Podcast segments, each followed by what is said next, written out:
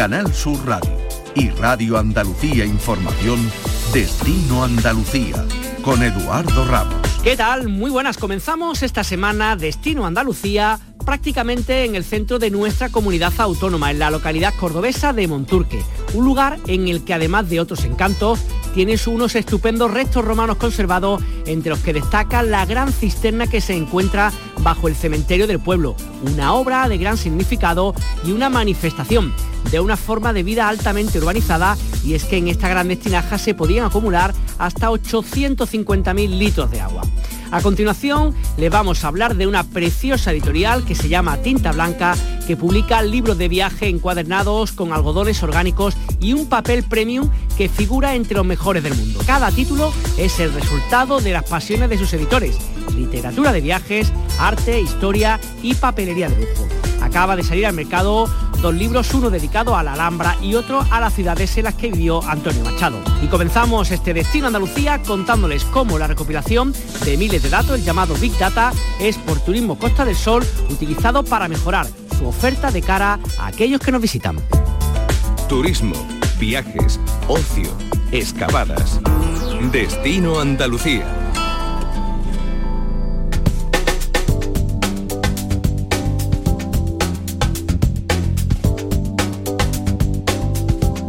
hablamos de gestión de datos y de sistemas de medición. Verán, Turismo y Planificación Costa del Sol ha impulsado una plataforma de Big Data donde se recopilan datos tanto directos como indirectos para obtener información fiable sobre el fenómeno turístico en nuestra provincia de Málaga, que tiene pues casi 1.700.000 habitantes y 103 municipios. Estamos hablando que se gestionan o se controlan datos de forma más o menos directa de instituciones como la Consejería de Turismo, el INE, AENA, la Seguridad Social, empresas de telefonía móvil, Airbnb, Booking y largo, etcétera. Para hablar de todo esto tenemos con nosotros a Antonio Díaz, que es el director gerente de Turismo y Planificación Costa del Sol. Antonio, ¿qué tal? Muy buenas tardes. Buenas tardes, ¿qué tal? Gracias por estar con nosotros. Está claro que el tema del manejo de datos, nunca mejor dicho, es fundamental para una empresa o para un sector económico tan importante para Málaga y para Andalucía como es el tema del turismo, ¿no? Sí, efectivamente. Eh, cada día es más importante la información, eh, porque lógicamente podremos hacer unas promociones pues mucho más, eh, como decimos aquí, mucho más quirúrgica. ¿Para qué? Pues realmente para tener un mayor torno de ellas, ¿no? Además, empresas como la nuestra, que es una empresa pública, pues debemos utilizar el dinero con la máxima eficiencia, ¿no? Y para eso la información, pues es, fundamental para nosotros. Porque ya, ya no vale hacer eh, las promociones como lo hacíamos antes, ¿no? Que decía, bueno, pues hay que hacer una promoción, eh, yo que sé, en Alemania, ¿no? Y te ibas a Berlín y tal, y la hacías en, por ejemplo, antes de las vacaciones de verano y demás, ¿no? Ahora es que con la información que tenemos, tú te, te dices lo que es el Big Data, que tienes que hacerla a lo mejor, pues yo qué sé, pues en, Colonia, y la debes de hacer en la primera quincena de marzo, ¿Por qué? Para incentivar los vuelos que, las plazas que hay de avión en esa fecha, porque a lo mejor han bajado un 20%, no sé, ¿no? Entonces, claro, es una forma de hacer las cosas con mucha seguridad. Y entonces el Big Data nos proporciona todo esto y también más información, ¿no? También de los mercados, por supuesto. Sabemos las tendencias que tienen los mercados más importantes para la Costa del Sol, ¿no? Y entonces de esa forma podemos hacer las promociones pues con esa con esa preferencia ¿no? que tengan en ese momento ese mercado. ¿no? Así que en eso estamos trabajando. Que estoy pensando, claro, que la cantidad de datos que podáis conseguir ahí va, a ser ingente, ¿no? Ya no solamente, como decíamos, de la Consejería o del Instituto Nacional de Estadística, de AENA, Seguridad Social, sino entiendo también que de los propios usuarios en redes sociales. O sea, que ¿cómo se manejan esos datos, Antonio? Porque eso es casi inabarcable, ¿no? Sí, la verdad que si contamos los datos que hay, pues serían, sería una barbaridad, son muchos. Pero bueno, eso se, hace bien teniendo una buena herramienta de Big Data que lo que hace es de alguna forma dirigirte a lo que tú quieres, ¿no? Y entonces no tienes que sacar nada más que datos que realmente te van a hacer falta para poner una acción en marcha o cualquier otro tipo de, de promoción turística, ¿no? Y ya no solo la tenemos para el servicio de turismo Costa del Sol, si no te queda bien, se la cedemos a lo que es la parte empresarial de la, de la provincia de Málaga, de la Costa del Sol, para que también ellos la puedan utilizar, ¿no? Por eso tenía sentido que sea solamente la empresa pública la que lo utilice, ¿no? Sino también darle, darle cabida a los empresarios para que también puedan tener toda esa información. Que una de las cosas que estoy viendo en vuestra página web, ¿no? que, me llama también muchísima atención, es que incluso se pueden llegar a ofrecer datos municipalizados, cosa que es muy importante, a lo mejor, y ya sabemos, no es el mismo el turismo, por ejemplo, que va, se me ocurre a Torros, que es muy específicamente a lo mejor alemán, y en otro destino que a lo mejor es un poco más internacional o más nacional también, ¿no? Exactamente. Eh, ¿Qué es lo que hemos hecho? Bueno, este Big Data lo pusimos en marcha, pero no paramos de alimentarlo. Y como bien dice, es una información municipalizada que es muy, muy, muy interesante y muy importante para los ayuntamientos. Yo creo, por no decir seguro, que esto no lo hace nadie en España. Y eso es lo que al final nos hace más fuerte, ¿no? Hacer una promoción que tú cuando terminas dices, oye, el retorno está promoción, y dices, pues dados datos, y dices, pues esto está interesante. Además, ya tenemos, cuando decimos el retorno, no es que digamos la han visto tantas personas y tal, sino que es que ya tenemos también el número de reservas que se han hecho por hacer esa promoción, es que hoy se mide todo. Entonces sabemos al final cuál es la, mm, el ingreso, digamos, que se ha obtenido en la Costa del Sol procedente de esa promoción o esa campaña que hemos puesto en marcha. También interesa mucho lo cualitativo, ¿no? A lo mejor no interesa que vengan 100 personas, sino que vengan a lo mejor 50 porque gasten el doble, ¿no? Claro, nosotros en los últimos años, y lo hemos dicho en muchas ocasiones, estamos trabajando más por la calidad que por la cantidad. ¿Por qué? Porque nos interesa también un turista que gaste más en el territorio que uno que gaste menos. Y también miramos un poco pues lo que es la capacidad de carga de los municipios, ¿no? también aligeramos un poco porque la masificación tampoco es buena en ningún sitio. Entonces, antes de llegar a eso, que no ocurre en la Costa del Sol, ahora mismo lo que intentamos es ir a un turista, pues eso, de más calidad que gaste más el destino. Y con eso también pues tenemos menos, menos turistas en toda la provincia de Málaga, que al final también pues es como decía, ¿no? mirando un poco lo que es la capacidad de carga de cada municipio, ¿no? en cuanto a lo que puede ser el agua o la seguridad o los hospitales, en fin que vamos trabajando en eso porque, porque queremos que es lo más interesante, la calidad que la cantidad. Mm. Ha puesto antes, Antonio, algún ejemplo ¿no? del mercado alemán, mes de marzo, que puede ser como una campaña específica para la gente que nos visite en verano, pero cuénteme o cuente a nuestra audiencia un poquito algunos ejemplos específicos de qué puede servir con nombre y apellido, no sé, pues para un pueblo, para un negocio, para algo, qué significa el uso de los datos y esta inteligencia turística en Málaga. Bueno, pues mira, una de las cosas importantes que, que miramos siempre es el tema de romper la estacionalidad ¿Qué hacemos con esto? Pues solamente, o sea, no tener solamente turistas en la época estival, ¿no? Lo que es el verano, ¿no? Y después, pues Semana Santa y demás, sino mirar que la Costa del Sol tiene que ser un destino abierto los 365 días del año. Y con estos datos y con estas herramientas que tenemos, lo que hacemos también es intentar tener turistas el resto del año. Entonces, como tú me dices, para un negocio, para tal, pues un negocio es más interesante que funcione 12 meses a que funcione 4. Y con esto lo que hacemos nosotros, con esta información, es hacer promociones también para cubrir esos meses del año que son más flojos comparado con lo que es el verano. Lo que pasa que, como hablábamos al principio, esto es un, monstruo muy grande, ¿no? El tema del Big Data, ¿no? Y la verdad que un poco así como marea, ¿no? al principio cuando lo escuchas, dices, ¿cuánta cantidad de millones o trillones de datos tienes que tener? Mucho. Lo que pasa que lo bueno es saber utilizarlo bien, porque si no al final, tener muchos datos no te vale para nada si no sabes manejarlo. Pues Antonio Díaz, director gerente de Turismo y Planificación Costa del Sol, muchas gracias por estar con nosotros. Un saludo. Muchas gracias a vosotros. Un saludo fuerte. Destino Andalucía. Un viaje semanal en Canal Sur Radio.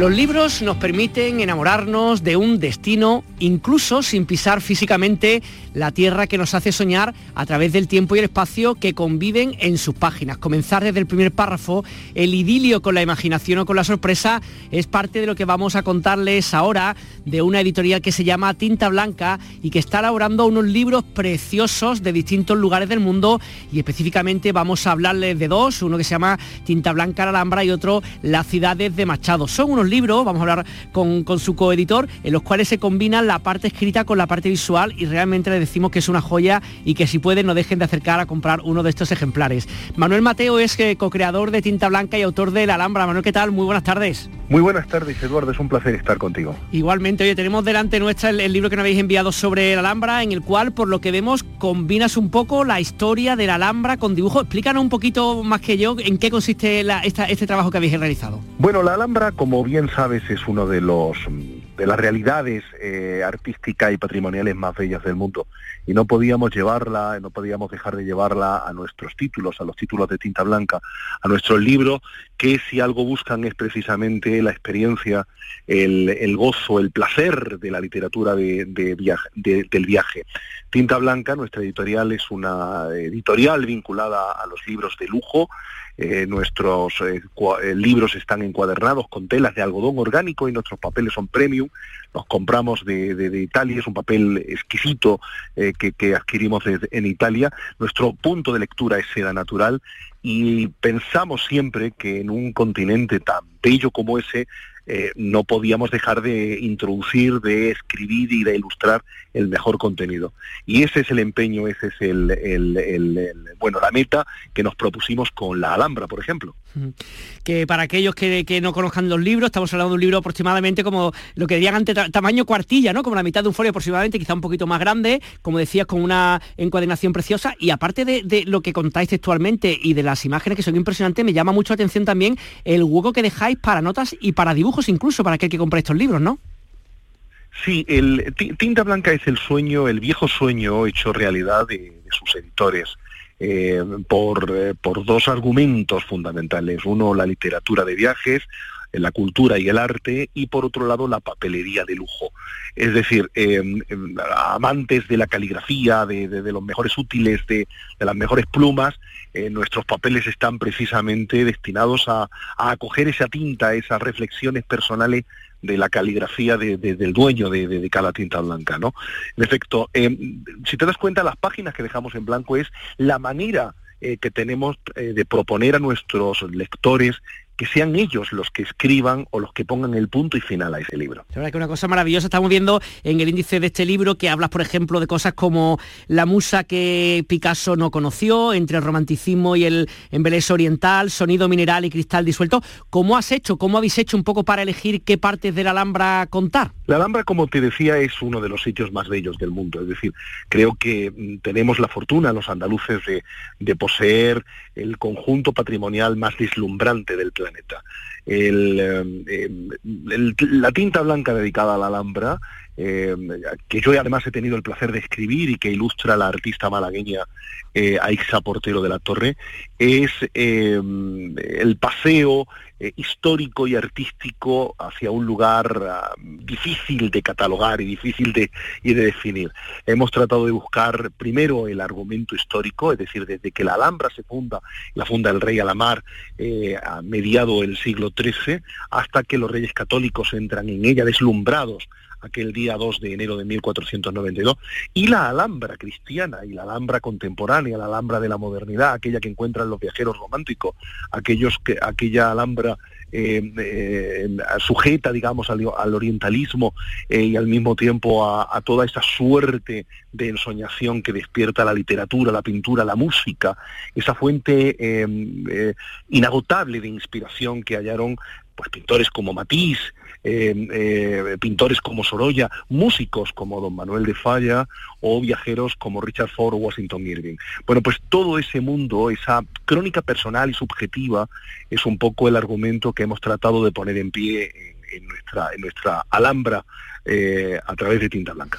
Eh, como co-creador de Tinta Blanca, además de este libro que has comentado que, has escrito, también quiero preguntarte por otro que tiene relación directa un poco con Andalucía, que son las ciudades de Machado, de la cual, si no me, equivoco, ya vais por la segunda edición, ¿no? Sí, vamos por la segunda edición. Este es un libro que yo le tengo un cariño enorme.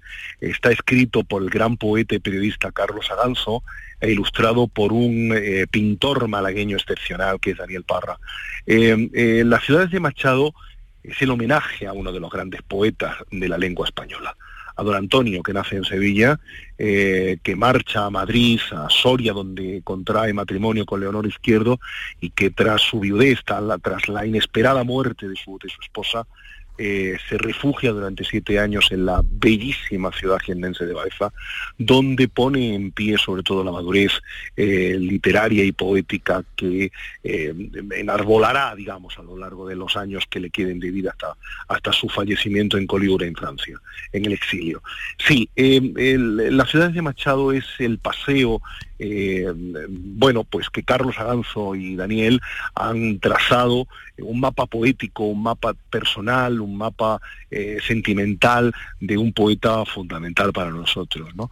Donde efectivamente Andalucía, como bien dices, tiene un peso, un peso muy sólido, es decir, desde Sevilla, desde aquel Palacio de Dueñas donde él nace, eh, esa memoria permanente que él tiene, que don Antonio tiene de Sevilla, sobre todo a través de su padre, de Demófilo, y a través de su abuelo, que llegó a ser rector y, alcalde de la ciudad de Sevilla, eh, y luego eh, aquellos siete años de exilio interior en Baeza, en la, en la, en la castellana y andaluza Baeza, que de alguna manera forjan la madurez de, su literatura. Que estoy pensando, este, porque no deja de ser un libro de viaje, ¿no? Que, que en, digamos en el índice pues, habla de lugares como Madrid, Sevilla, Soria, Baeza, es realmente como una guía que uno puede ir planteándose para hacerlo, no sé si de una vez porque es demasiado, pero a lo largo de los años ir viajando, leyendo lo que habéis escrito, viendo las imágenes, pues tomando sus propias notas, ¿no? Es una maravilla. Yo creo que, toda tinta blanca es una incitación a eso que mm. tú con mucho acierto estás diciendo, Eduardo. Es decir, el una tinta blanca no es una guía turística, es un libro de viajes, es una, es una incitación a, como, como repito hasta la saciedad, para viajar de una manera diferente, de una manera distinta, para buscar en las ciudades eh, que retratamos y que retratan nuestros escritores y nuestros artistas aquella suerte de, alma que, que, que, que encierran las urbes que amamos, ¿verdad? Pues Manuel Mateo, co-creador de Tinta Blanca y autor de Alhambra, muchísimas gracias. Eduardo, un abrazo muy grande, gracias por tu amabilidad y tu generosidad. Destino Andalucía con Eduardo Ramos. Radio Andalucía Información y Canal Sur Radio. Tiempo ahora para más informaciones relacionadas con el turismo en forma de titular Mati. ¿qué tal? Muy buenas. ¿Qué tal? Muy buenas, Eduardo. Málaga es la provincia española con mayor número de viviendas turísticas disponibles. A día de hoy hay censadas 35.360 alojamientos de este tipo, la mitad de todas las existentes en Andalucía. Son datos conocidos por la estadística que mira el número de viviendas turísticas en España y su capacidad del Instituto Nacional de Estadística. El número de plazas que hay en estas 35.000 viviendas supone que puedan alojarse casi 180.000 turistas en Málaga cada día. Es la provincia española con más alojamientos turísticos de este tipo, seguido de Alicante. En Andalucía hay 70.191 viviendas turísticas. Es la comunidad autónoma con más viviendas de este tipo en España. El aeropuerto Federico García Lorca, Granada Jaén, se prepara para la temporada de verano. Desde junio se vuelve a ofrecer conexión directa con Bilbao. Se trata de una ruta operada por Vueling que ha estado varios meses suspendida. El día 18 de junio comenzarán los vuelos y se van a prolongar hasta noviembre. Serán dos frecuencias semanales. Los precios parten desde los 25 euros por trayecto. Así, el próximo verano, este aeropuerto contará con 11 opciones para viajar cifra que podría aumentar si se confirma que vuelve a conectarse la ciudad con Menorca. La Feria Internacional del Títere de Sevilla acaba de arrancar y habrá actuaciones hasta el próximo 21 de mayo en la edición número 43 y habrá funciones para todos los públicos y para todas las edades. Sevillanos y visitantes podrán disfrutar de 19 espectáculos de 21 compañías, la mayoría con acceso gratuito o a precios populares, además de tres exposiciones y un curso formativo sobre el títere de guante catalán. En concreto son seis las compañías internacionales que pasarán por esta feria, todas ellas llevarán el teatro de títeres a los distintos barrios de Sevilla. Kiko Veneno, Quique González o Morgan actuarán en el Festival Murmura Alpujarra, una experiencia que fusiona música, naturaleza y gastronomía. Habrá encuentros profesionales, rutas y visitas guiadas, degustaciones, catas, conciertos familiares o cuentacuentos. Este año el festival cuenta con una veintena de actividades musicales y más de 15 actividades alternativas como visitas guiadas a las bodegas. En esta edición se espera la visita de 3.000 personas. Será del 19 al 21 de mayo. Se celebra, como decíamos, el Alpujarra almeriense. Medina Zara desarrolla un programa de talleres hasta diciembre con la que se quiere que los visitantes conozcan la historia de esta ciudad califal de una forma práctica e interactiva. Este conjunto arqueológico mostrará facetas y temáticas de su cultura a través de talleres en el que los asistentes podrán conocer la arquitectura califal, la elaboración de perfumes y jabones o la encuadernación o la numismática. Este sábado se celebra el titulado La imagen del califato, taller de cerámica califal.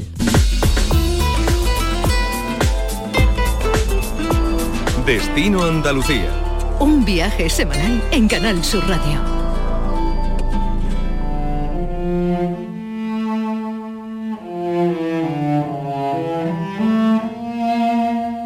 El interior de la Tierra guarda la memoria de quienes nos precedieron le llevamos ahora a Monturque. Allí va a tener la oportunidad de disfrutar de algo único, de unas cisternas romanas que son de las más grandes que hay en nuestro país y visitar un monumento romano del siglo I en todo su esplendor, ubicado además en un lugar único, el subsuelo del cementerio de San Rafael, que está incluido en la Ruta Europea de Cementerios Itinerario Cultural del Consejo de Europa.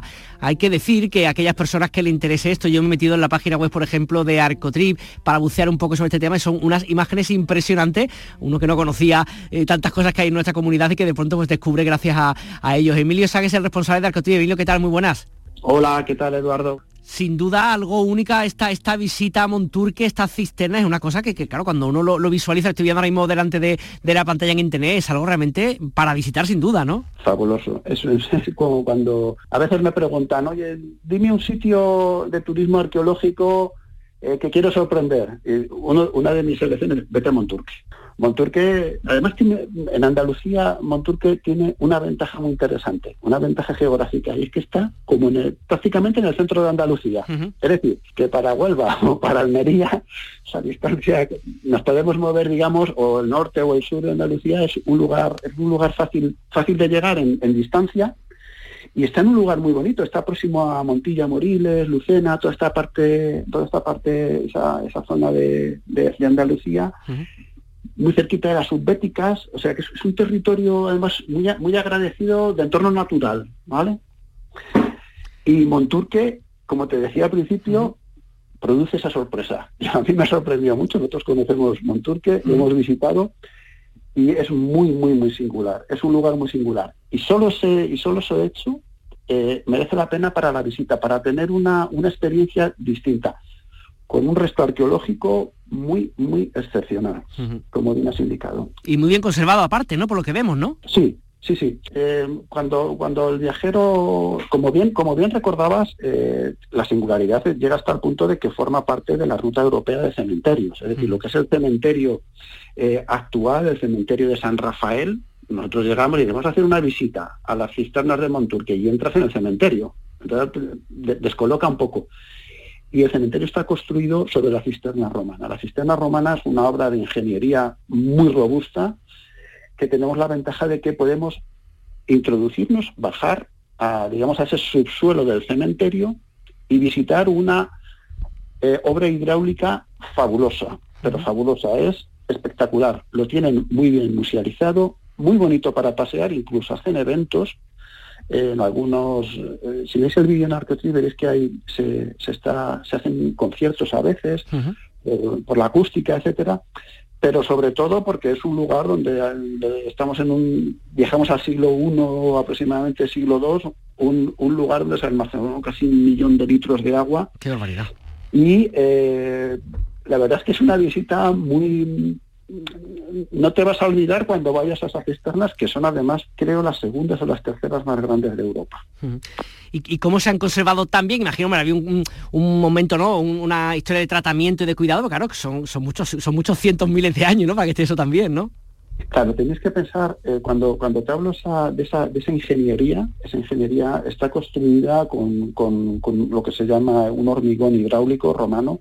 Los romanos construían eh, con hormigón y es, un hormigón, además lo hacían de una forma muy contundente, lo que ha permitido es, para que nos hagamos una idea, se cree que lo que es el cementerio de San Rafael, ¿vale? sobre el que está apoyado el cementerio, la estructura del cementerio se apoya sobre las cisternas, tenemos que dar cuenta eh, de la idea de pues un cementerio local, el tamaño que tiene, está sentado sobre esa cisterna. Se cree que antiguamente esta cisterna, sobre las cisternas, lo que había era el foro, era un foro, un espacio público, ¿de acuerdo?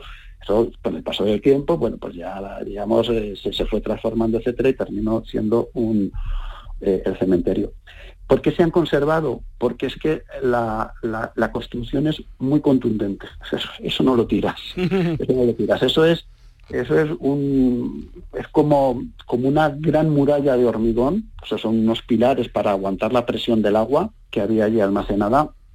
De hecho, cuando si tú visitas en Monturque, esta es la gran cisterna, pero cuando visites Monturque, pases por el pueblo, que es un pueblo muy bonito de pasear, con unas vistas desde la parte alta donde está Monturque, eh, vas a encontrarte cisternas más pequeñas y verás que se conservan igualmente, se conservan muy bien, hay siete, ocho cisternas por el, por el pueblo según vas paseando, y la ingeniería, la forma de construir es la misma, ¿vale? Y eso hace, uno se da, parece, si tú lo ves, te recuerda, por poner un ejemplo, ¿vale? Es una pequeña licencia, es como un búnker es como un búnker, es tan fuerte como un búnker de la Segunda Guerra Mundial. Que además estoy pensando, he hecho referencia antes, ¿no? A que eh, se visita en el subsuelo del cementerio de San Rafael, ¿no? Que está en esta ruta europea del cementerio, que imaginamos que vosotros que trabajáis mucho con el turismo cultural, habrá también mucha gente que le guste visitar eh, las localidades visitando un poco sus cementerios, ¿no? Hay como un turismo de este estilo, ¿verdad? Exactamente. nosotros lo hacemos, ¿eh? Nosotros mm, cuando, si tú te, cuando vas a preparar una ruta y vas, vas a algunas ciudades o algunos lugares, los cementerios son lugares, hay cementerios que son muy emblemáticos, ¿vale? En este caso el de San Rafael tiene, tiene esta característica, pero esta ruta de cementerios te lleva a cementerios, sobre todo donde vas a poder ver mm, eh, lo que son la, arquitectura funeraria, tanto lo que son la arquitectura como la escultura, y sobre todo gente enterrada, pues gente conocida, por, lo que sea, eh, enterrada, suele ser también una, una, unas rutas que se incluyen dentro del turismo cultural cuando el cementerio es significativo. Y los hay muy interesantes, ¿eh? los hay muy interesantes. Monturque es uno de ellos y creo que Monturque es único. Yo he visitado cementerios en, la línea de lo que te estoy diciendo, de, conocer espacios donde hay personas eh, reseñables enterradas, pero como el de Monturque no he visto ninguno. Haz la visita con sus guías locales, con sus infraestructuras locales, porque es que te van a te van a transferir no solo el conocimiento del lugar y te va a explicar no solo las cisternas y te va a decir, oye, que sepas que estás aquí en la zona de Montilla Moriles. que hay unos vinos buenos, que hay unos vinos buenos, por ejemplo, no por decir algo, ¿no? tómate esto, no dejes pasar esto, yo qué sé, pues, a eso me refiero, va mucho más allá. Lo digital es lo digital y vale para lo que vale. No sustituye nunca la experiencia en el terreno. Emilio San, responsable de Arcotrim, muchísimas gracias por atender el micrófono de Canal Sur Radio. Un saludo y encantado de compartir con vosotros.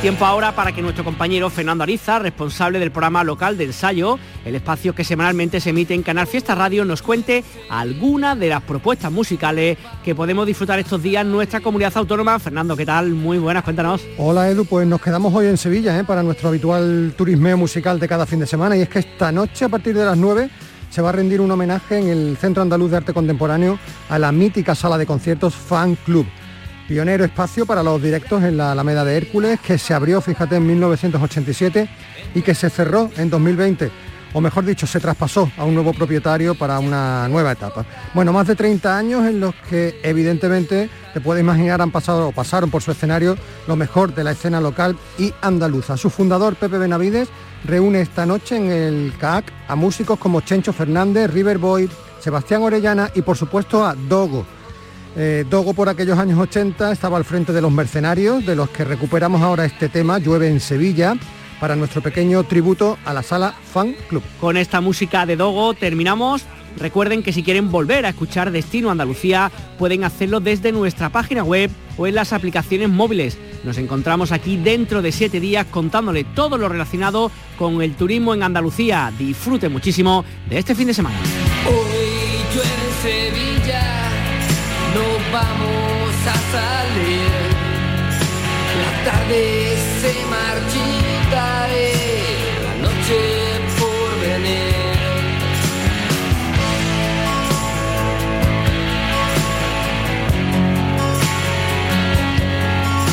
La luz de las farolas entra